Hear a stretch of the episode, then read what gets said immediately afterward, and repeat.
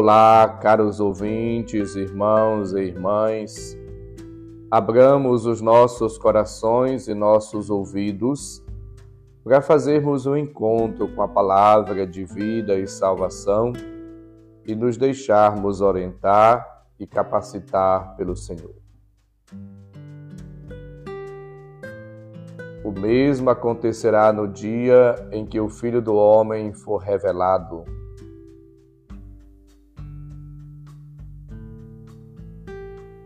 O Senhor esteja convosco, Ele está no meio de nós. Proclamação do Evangelho de Jesus Cristo segundo Lucas, capítulo 17, versículos 26 a 37. Naquele tempo, disse Jesus aos seus discípulos: Como aconteceu nos dias de Noé, assim também acontecerá nos dias do Filho do Homem. Eles comiam, bebiam, casavam-se e se davam em casamento, até o dia em que Noé entrou na arca. Então chegou o dilúvio e fez morrer todos eles. Acontecerá como nos dias de Ló: comiam e bebiam, compravam e vendiam, plantavam e construíam. Mas no dia em que Ló saiu de Sodoma, Deus fez chover fogo e enxofre do céu e fez morrer todos. O mesmo acontecerá no dia em que o Filho do Homem for revelado. Nesse dia, quem estiver no terraço não desça para apanhar os bens que estão em sua casa. E quem estiver nos campos não volte para trás. Lembrai-vos da mulher de Ló. Quem procura ganhar a sua vida vai perdê-la e quem a perde vai conservá-la. Eu vos digo: nessa noite dois estarão numa cama, um será tomado e o outro será deixado. Duas mulheres estarão moendo juntas, uma será tomada e a outra será deixada. Dois homens estarão no campo, um será levado e o outro será deixado. Os discípulos perguntaram: Senhor, onde acontecerá isso? Jesus respondeu: Onde estiver o cadáver, aí se reunirão os abutres. Palavra da salvação. Glória a vós, Senhor. Caros ouvintes, irmãos e irmãs, Jesus continua ensinando-nos para que entendamos o verdadeiro sentido da vida.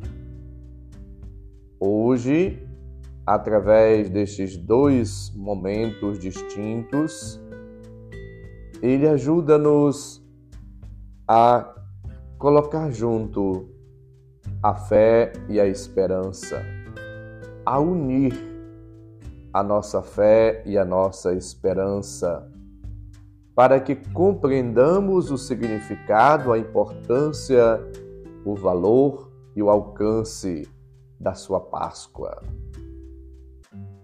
A fé nos une antecipadamente para as realidades futuras. Unindo a esperança à fé, ficamos sabendo do que esperamos.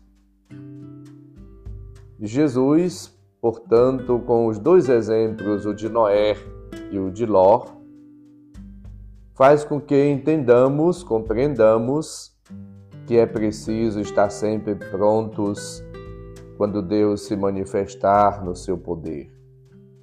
Prontos a recebê-lo, a reconhecê-lo, prontos para ser introduzidos na alegria eterna e na comunhão com Ele, com o Pai, na força do Espírito Santo.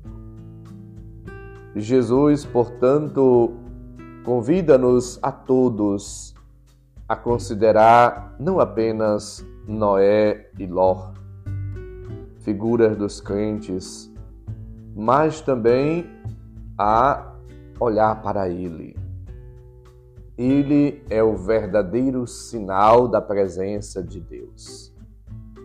Nos dias do Filho do Homem, portanto, na sua Páscoa, na sua vida, paixão, morte e ressurreição, as pessoas perceberão a intervenção divina e toda cegueira espiritual será curada.